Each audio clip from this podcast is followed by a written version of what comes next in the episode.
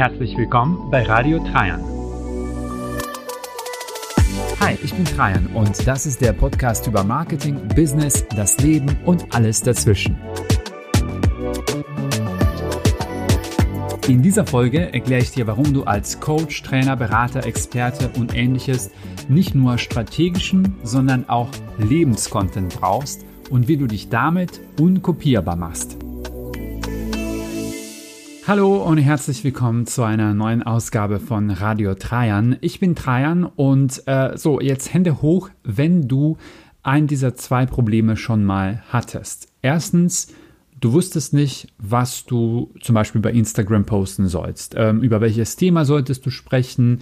Ähm, vielleicht wolltest du live gehen oder eine Story machen oder einen Beitrag posten, aber du hast dich gefragt, worüber sollte ich jetzt hier sprechen?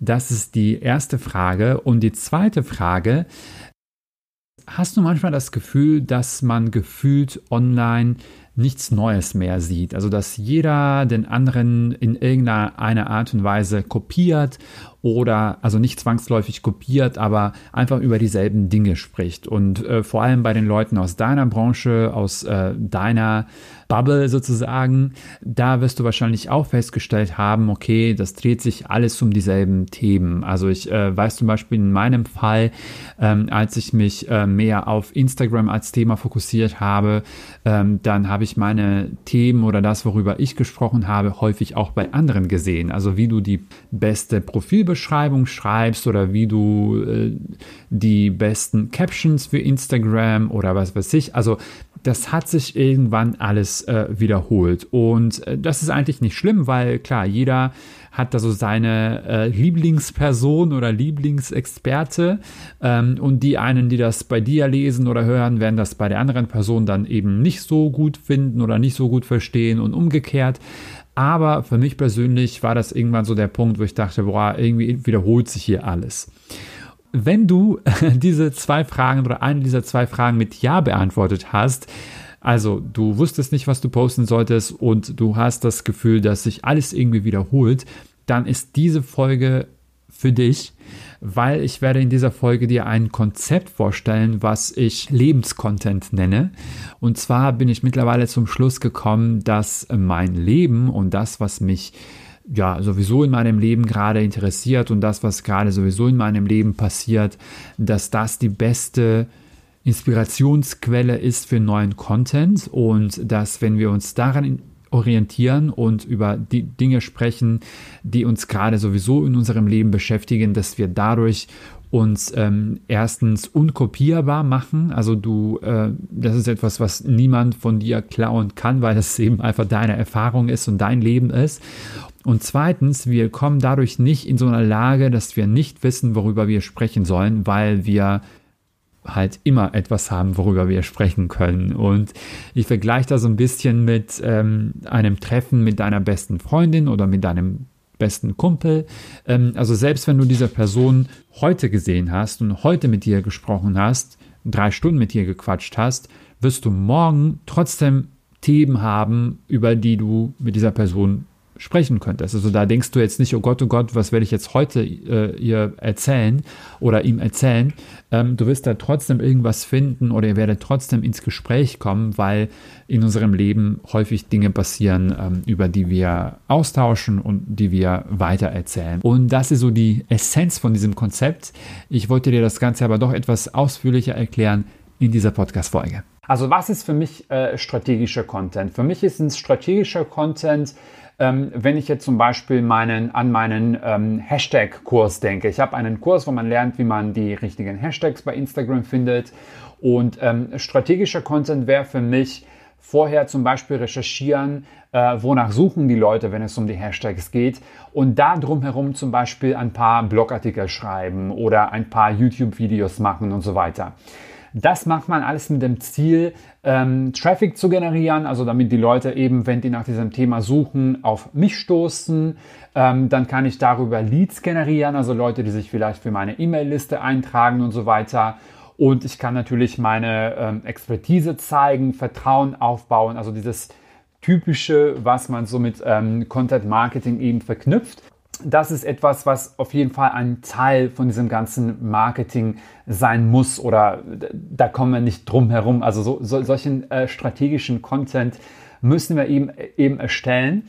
Aber das Gute daran ist, dass wenn man das zum Beispiel als Blogartikel macht oder als YouTube-Video macht und so weiter, du brauchst da jetzt nicht jede Woche solche Sachen erstellen. Du könntest zum Beispiel sagen, okay, ich mache so eine Keyword-Recherche, was sind die häufigsten Keywords, da erstelle ich dann drumherum ein paar Videos, ein paar Blogartikel und das kann auch weiterhin leben, ohne dass du das jede Woche aufs Neue ähm, bespielen musst. Also das ist für mich strategischer Content und ähm, ich glaube, dass viele von uns gehen ähm, die Content-Erstellung, also auch was Instagram und so weiter angeht, eher aus diesem Gesichtspunkt. Also wir denken, okay, ich bin jetzt hier, äh, was weiß ich, Instagram-Berater oder ich mache äh, generell Marketing-Beratung und ich muss jetzt unbedingt in allen meinen Posts bei Instagram oder in allen Stories oder in allen Live-Videos über mein Thema sprechen. Ich muss in jedem Beitrag die zehn Tipps für whatever geben oder die fünf Tools, die du bla bla. Ne?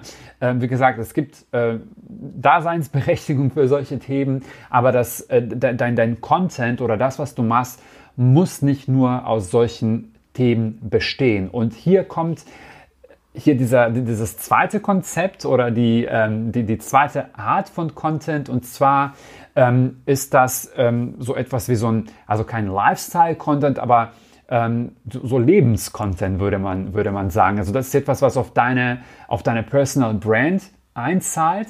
Und ähm, da ist für mich ähm, die Idee, dass du über die Dinge sprichst, ähm, auf die du dich gerade sowieso fokussierst. Also dass da quasi keine Trennung gibt zwischen Fokus und Content.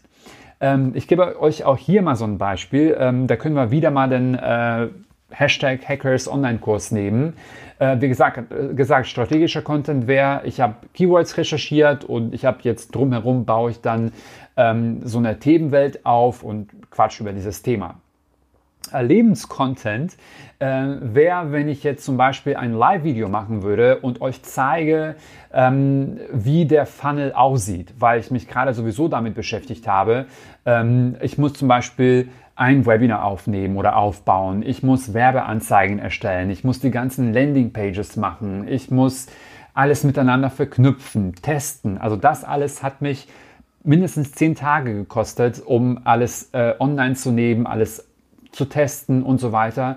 Und ich hätte quasi zehn Tage lang ähm, genug Inhalte. Ich könnte jetzt live gehen und sagen, hey, heute, ähm, wie ihr wisst, ich bin jetzt gerade dabei, das und das aufzusetzen und heute ähm, waren dann die Werbeanzeigen dran und hier ist, was ich gemacht habe. Und wenn ich Werbeanzeigen erstelle, dann achte ich da drauf und da drauf und hier sind ein paar Tipps.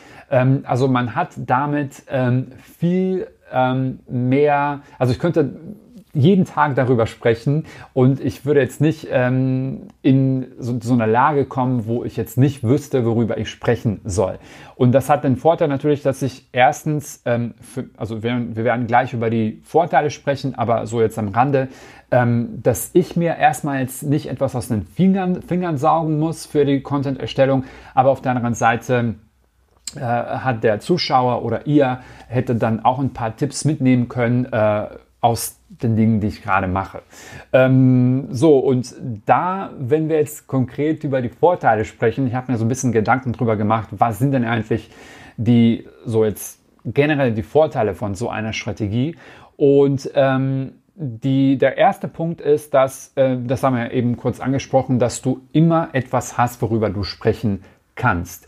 Äh, stell dir das so vor, ähm, wenn du an deine beste Freundin denkst oder an deinen besten Kumpel oder äh, weiß nicht, die Person, mit der du am meisten Kontakt hast täglich, vielleicht ist es dein Partner, deine Partnerin, wer auch immer, ähm, da denkst du dir nicht, oh Gott, oh Gott, was werde ich jetzt, ich, ich habe gestern mit ihr gesprochen oder mit ihm gesprochen, worüber werden wir uns heute unterhalten? Also sowas geht uns meistens nicht durch den Kopf. Also wenn mein Freund nach Hause kommt, quatschen wir eben über das, was heute passiert ist oder über die Dinge, die man erlebt hat, über die Dinge, die man gerade gemacht hat. Also was ist heute so gerade ja, im Fokus gewesen?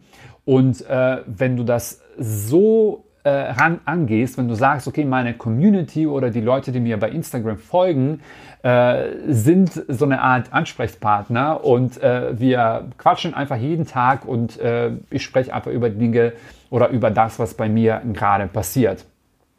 Äh, wie gesagt, da, wenn wir uns, wenn wir uns mit einem besten Freund treffen, äh, ja, haben immer ein Thema oder haben immer etwas, worüber wir mit dieser Person sprechen können selbst wenn wir uns jeden Tag sehen oder selbst wenn wir gestern über alles gesprochen haben, kann man ja heute nochmal drüber sprechen. So, das war der erste Punkt oder der erste Vorteil.